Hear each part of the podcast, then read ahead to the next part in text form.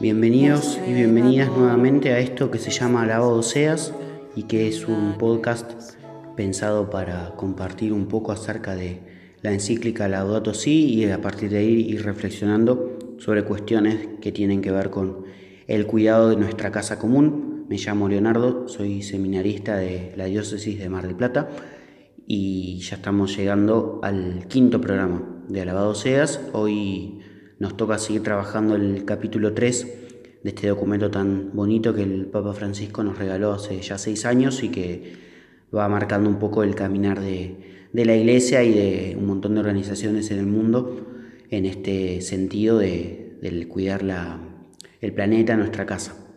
Vamos a avanzar un poco en lo que es la lectura y comentario de la, de la encíclica. Nos habíamos quedado alrededor del punto 115. Hoy vamos a trabajar con un parágrafo que se llama Crisis y consecuencias del antropocentrismo moderno. Un parágrafo bastante denso, cargado de, información y en el que el Papa trata de hacer un análisis de un aspecto interesante de, nuestra cultura. Lo primero de lo que va a hablar el Papa es eh, esta cuestión del antropocentrismo, que quiere decir eh, tener al hombre en el centro de las cosas, ¿no? Una, realidad propia de, la modernidad eh, y que, que, también repercute mucho en nuestro obrar de hoy. ¿no?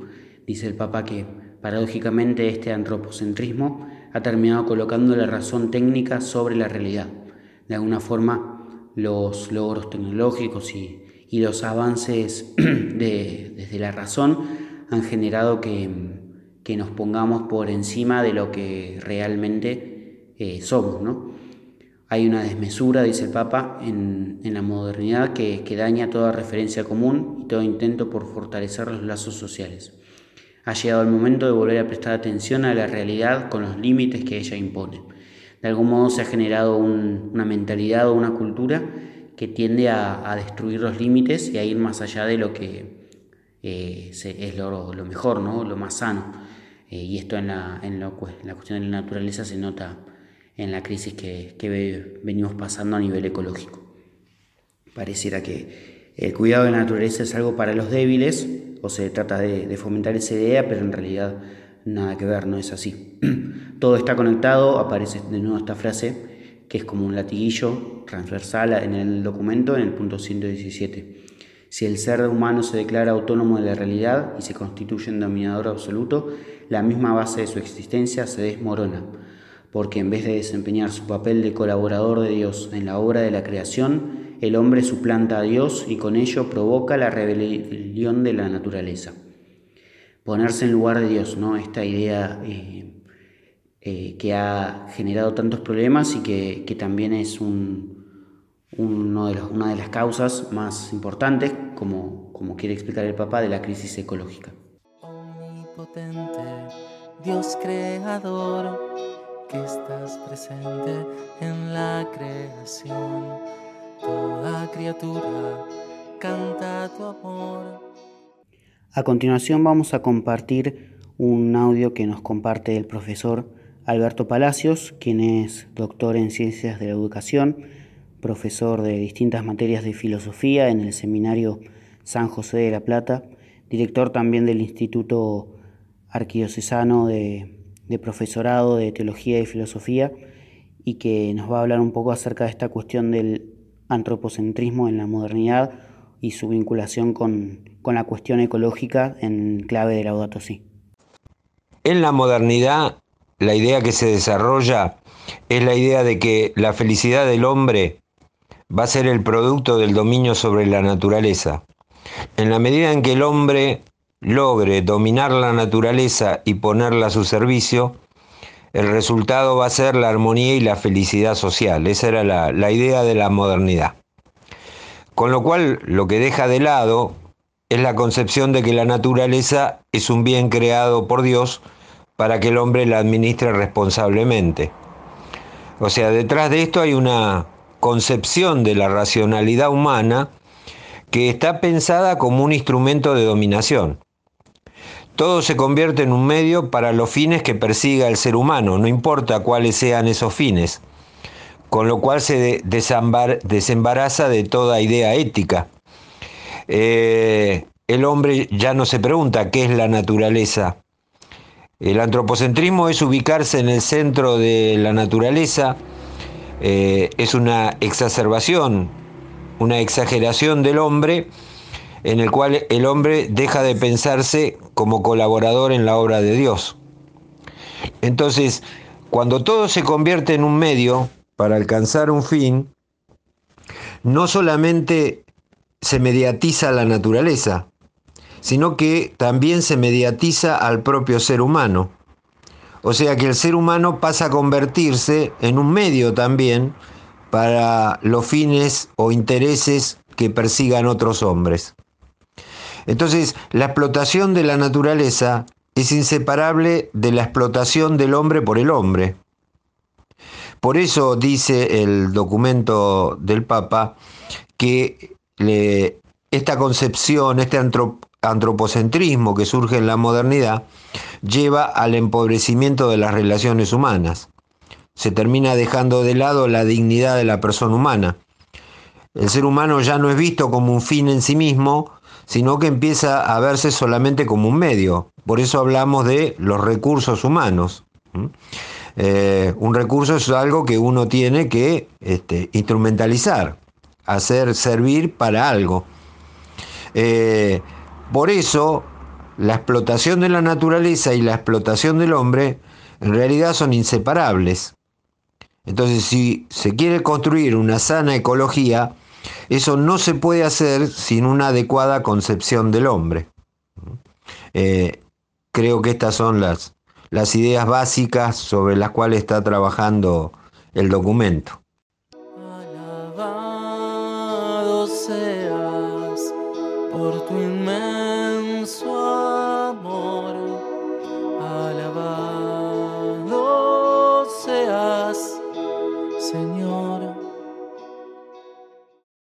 Sigue el Papa en el punto 118 diciendo que no hay ecología sin una adecuada antropología. Es decir, si no comprendemos bien lo que nosotros somos, la antropología es la, rama filosófica que estudia al hombre y lo que el hombre es. Eh, si no comprendemos bien lo que somos nosotros, eh, es difícil que eso se pueda trasladar luego a, la relación con, los demás seres vivos y con, con el planeta. Cuando la persona humana es considerada solo un ser más entre otros, que procede de los juegos del azar o de un determinismo físico, se corre el riesgo de que disminuyan las personas la conciencia de la responsabilidad. Esto también es eh, interesante, ¿no? que el antropocentrismo desviado no dé no de paso a un biocentrismo, es decir, a la idea de que toda la naturaleza está en la misma jerarquía y al mismo nivel, cuando ese no ha sido el plan de Dios en, en su creación, ¿no? y que que de algún modo pensarlo así diluiría nuestra responsabilidad. Pareciera que como somos parte de un sistema que se mueve solo, no tenemos nada que hacer y en realidad eso no, se corresponde con, nuestra, con nuestro lugar en, la creación como cuidadores y, como cultivadores de, la casa común. Las relaciones entre las personas tampoco tienen que quedarse afuera de toda esta cuestión. Dice el Papa que si la crisis ecológica es una eclosión o una manifestación externa de la crisis ética, cultural y espiritual de la modernidad, no podemos pretender sanar nuestra relación con la naturaleza y el ambiente sin sanar todas las relaciones básicas del ser humano. Otra de las ideas transversales del Laudato Si, eh, esto de que está todo conectado entre lo que hacemos con la creación y lo que vivimos entre, entre nosotros, entre las personas es muy interesante cómo el pensamiento cristiano también trata de educar todo una integralidad del hombre, ¿no? Como no se trata solamente de, de lo que tiene que ver con el, vínculo entre nosotros, sino también con, las demás criaturas y, con las cosas. No es compatible la, defensa de la naturaleza con la justificación del aborto, dice el Papa, ¿no? También una situación bastante común y frecuente en nuestros tiempos es esta cuestión de de la discusión sobre la legalidad del aborto, sobre la moralidad y demás, eh, pareciera que a veces se quiere cuidar mucho más a, algunas criaturas, en el caso del ecologismo, y no, y no se tiene la misma consideración para con los seres humanos más, más débiles. Soy mi propia religión, mi soberano, yo me enseño. Pretendo ser real y todavía soy un sueño. Soy mi propio enemigo y me importa la derrota. Tu mirada se me nota, es mi cáscara y mi ropa. Yo soy, aún no soy mío y aunque quiera ser mi dueño, envejezco y me hago grande y todavía no me tengo. Soy mi dolor, soy mi condena, soy el veneno de mis venas. Soy mi remedio, soy mi cura, la enfermedad es mi cordura. Tengo duras las pupilas, tengo corta la mirada. Y si en el fondo hay algo bueno, lo imagino, no lo veo. Tengo celos, tengo envidia, tengo bronca y me lastimo. No piensen que soy humilde, yo solo me subestimo. Y aunque me parezca a todos y me confunda con la gente, soy como nadie, soy diferente, soy mi maestro, mi referente, soy lo que siento, lo que me pasa. Ese es mi templo, esa es mi casa, soy como nadie, soy diferente, yo soy mi Dios, mi referente.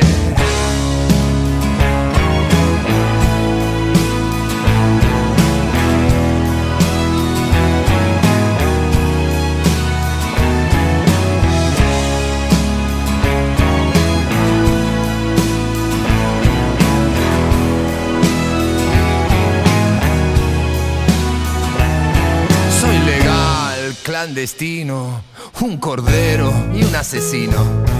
Munición sin escopeta, un caballo salvaje en una carreta. Soy leal, soy celoso, tengo códigos como un mafioso. Los dementes me acompañan, mis amigos no me extrañan. Soy temerario, perseguido, mal pensado, retorcido. Estoy enfermo de humanidad, bebiendo luz de la oscuridad. Como aún no soy consciente, necesito de la gente. Por dentro soy vulnerable, por fuera autosuficiente. Soy la fuerza del vapor, una mezcla de agua y fuego. Yo soy semilla de sol, un enviado del cielo. Me desvela descubrir el corazón tras tanto velo. Soy luz intermitente, soy pájaro que aún no vuelo.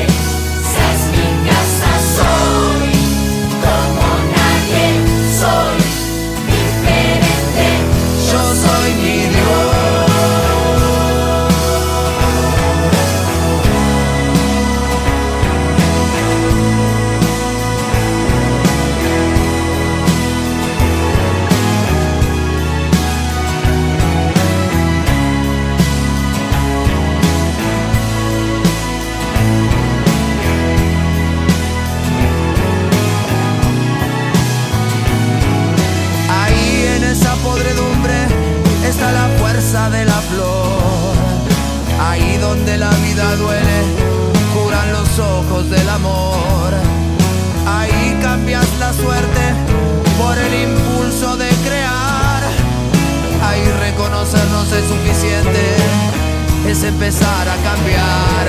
Ahí en esa podredumbre se encuentra el compost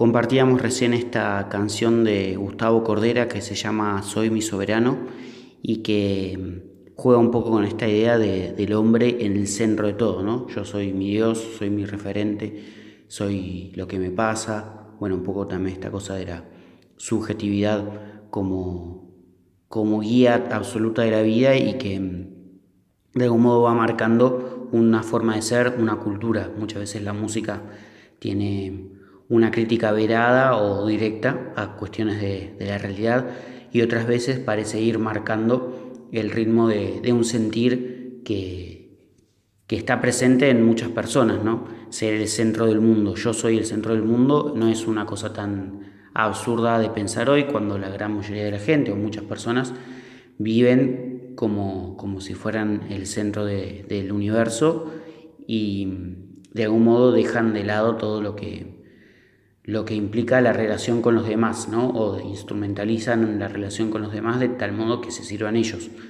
Bueno, esta es un poco la, la crítica que, que, podemos hacer a, a, la cultura actual basándonos también en esta canción. Continúa el Papa con otro parágrafo un poco más cortito que se llama el relativismo práctico. El relativismo eh, lo que postula es que no hay una verdad eh, objetiva, sino que las verdades tienen que ver con, con cada circunstancia, con el sujeto o con, con, las personas, los tiempos o los lugares. De algún modo la, la, cultura relativista está muy presente también hoy, donde cada uno, siguiendo a Cordera, puede ser su Dios si quiere. Hay una lógica que permite comprender cómo se alimentan diversas actitudes que provocan al mismo tiempo la degradación ambiental y la degradación social. Eh, el relativismo de algún modo, dice el Papa, contribuye a esto porque a esto de la crisis ecológica, digamos, porque de alguna forma se tiende a, a, dejar que sea siempre otro el que resuelva, otro el que actúe, eh, porque en realidad como que no importa en el fondo qué se hace o qué no se hace, porque da medio que da igual hacer una cosa u otra, porque pareciera que no hay un destino común o una búsqueda mejor posible. En definitiva, como que eso tiene que ver con, con lo que uno decida y, y, desde una mirada relativista, eh, tarde o temprano nuestros intereses van a, van a chocar también. Si no hay verdades objetivas ni principios sólidos fuera de la satisfacción de los propios proyectos y las necesidades inmediatas, ¿qué límite puede tener la trata de seres humanos, la criminalidad organizada, el narcotráfico, el comercio de diamantes ensangrentados y de pieles de animales en vías de extinción? No es la misma lógica relativista la que justifica la compra de órganos a los pobres con el fin de venderlos o de utilizarlos para experimentación, o el descarte de niños porque no responden al deseo de sus padres.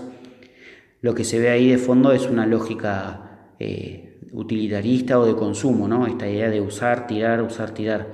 Eh, es algo también avalado por esta mirada relativista que, que pone que quita toda moral objetiva de, del camino y que hace que cada uno pueda de algún modo hacer lo que quiera y sin pensar en las consecuencias que, que esto puede acarrear.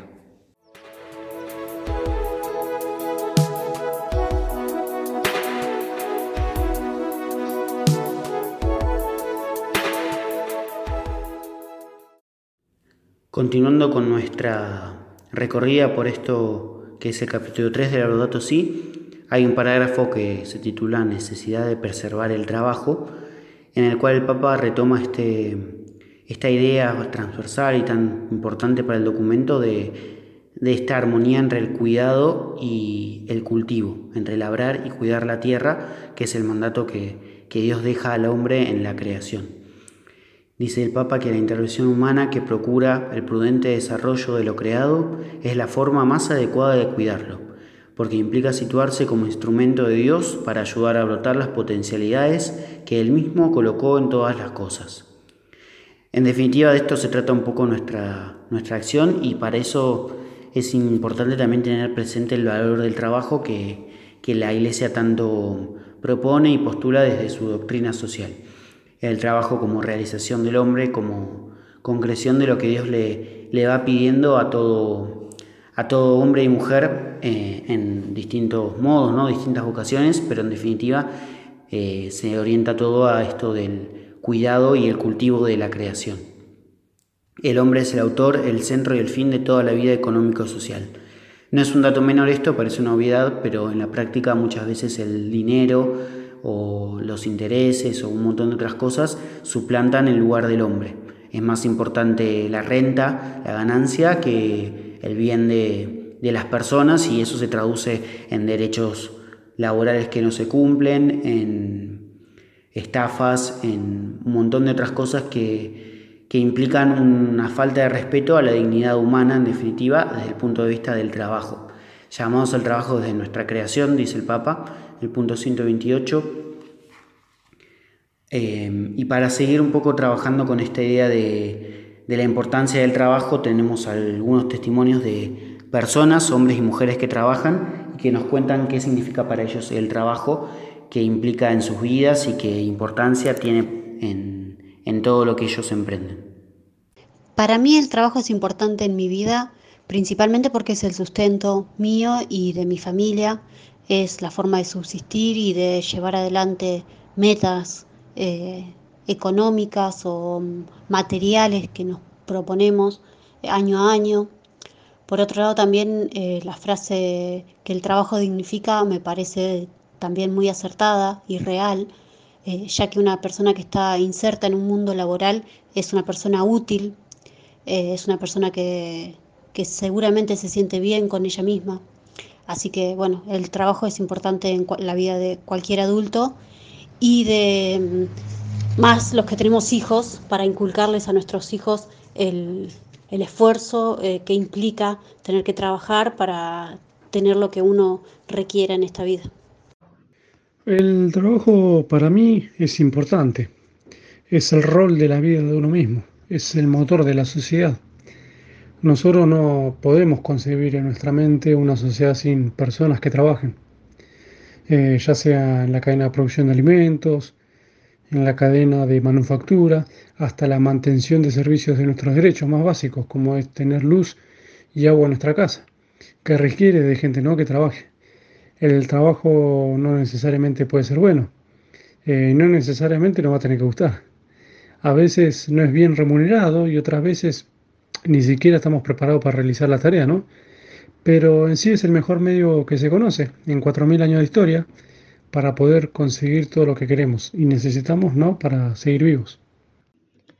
El trabajo es un rol básico, central e importante en la vida que nos permite la satisfacción de las necesidades, ya sean económicas como psicosociales, y la interrelación con otras áreas de la vida. Para mí, principalmente el trabajo dignifica, ya que le permite a las personas a ser autosuficientes. Se convierte en un medio para la realización personal, es decir, que nos permite llegar a un sentimiento de pertenencia que impacta sobre nuestra constitución psicológica y física, permitiéndonos el camino hacia el aprendizaje y desarrollo personal en una sociedad activamente económica. El trabajo no es una carga, como por ahí hemos visto en la Sagrada Escritura, cuando se dice que ganarás el pan con el sudor de tu frente, o el que no trabaja que no coma, sino que el trabajo se reinterpreta. Desde el momento que San José le enseña el oficio a Jesús de carpintero, el trabajo se reinterpreta. Siempre les digo que es un bien, es un bien arduo, porque no es fácil y requiere mucho esfuerzo y colaboración del hombre. El trabajo también es un deber, porque todos tenemos la obligación de trabajar para ganar el sustento y para poder ser alguien. Después el trabajo también es un derecho, todos tenemos el derecho de trabajar. Lamentablemente hoy hay escasez de trabajo, pero es un derecho y es una vocación.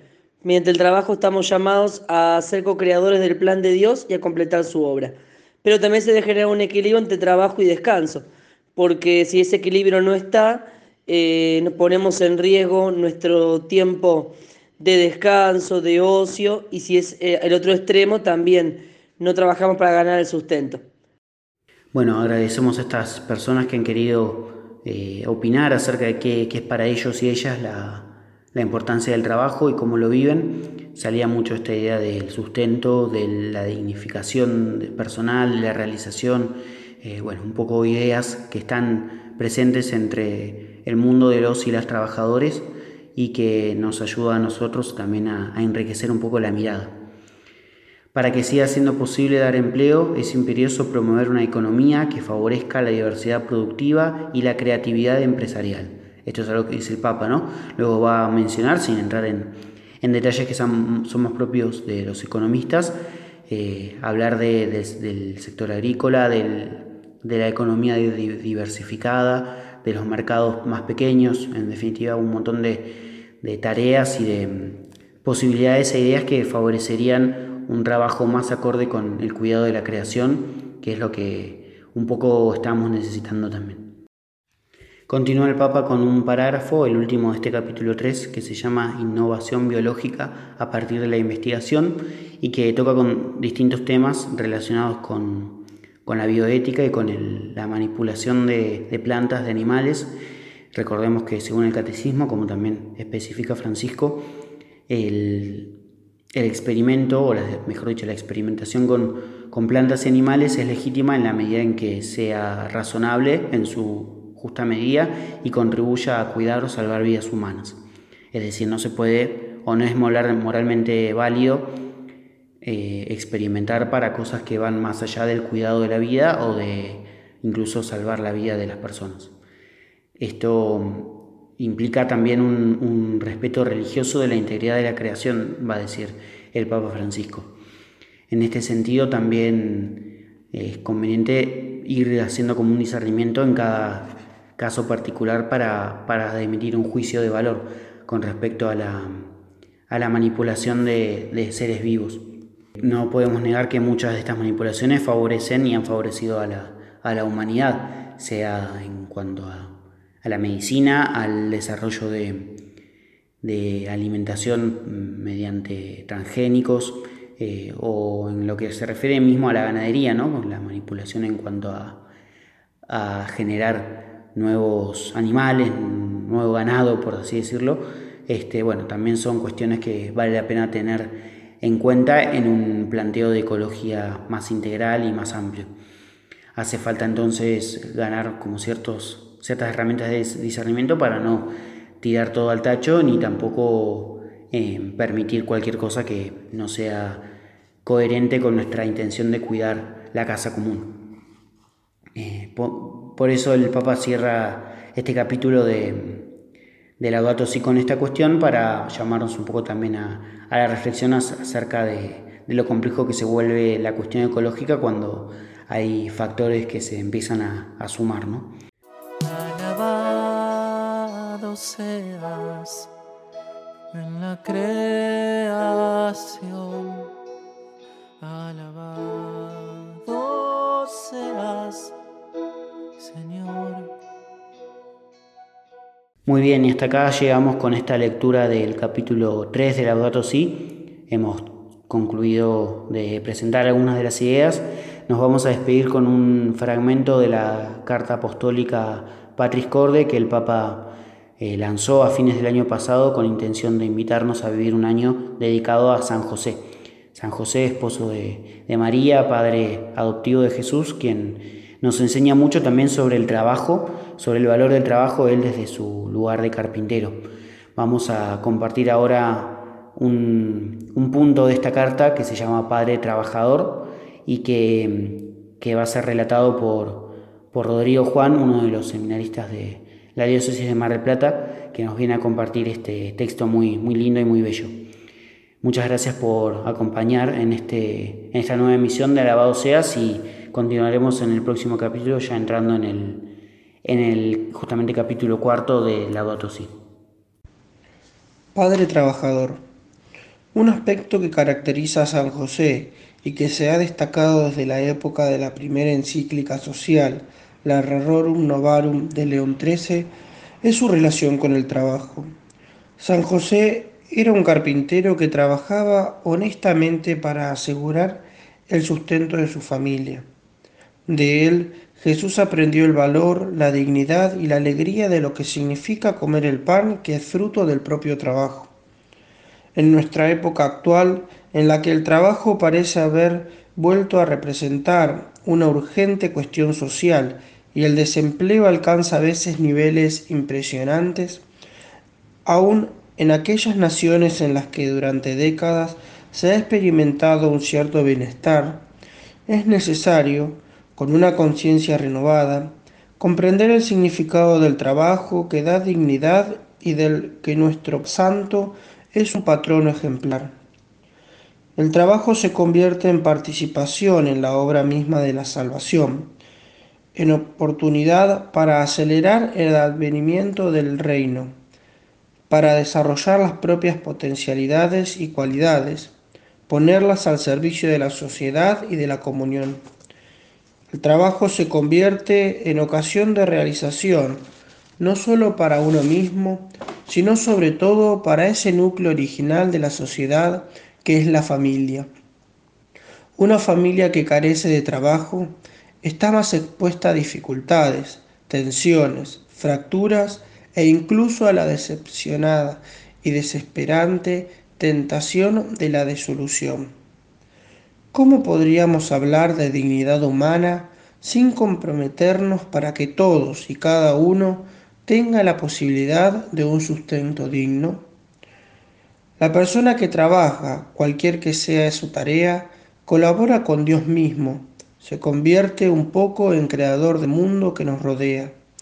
La crisis de nuestro tiempo, que es una crisis económica, social, cultural y espiritual, puede representar para todos un llamado a redescubrir el significado, la importancia y la necesidad del trabajo para dar lugar a nuevas normalidad en la que nadie quede excluido.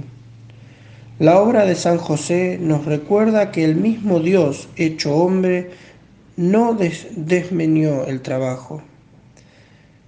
La pérdida de trabajo que afecta a tantos hermanos y hermanas y que ha aumentado en los últimos tiempos debido a la pandemia de COVID-19 debe ser un llamado a revisar nuestras prioridades. Imploremos a San José, obrero, para que encontremos caminos que nos lleven a decir, ningún joven, ninguna persona ninguna familia sin trabajo.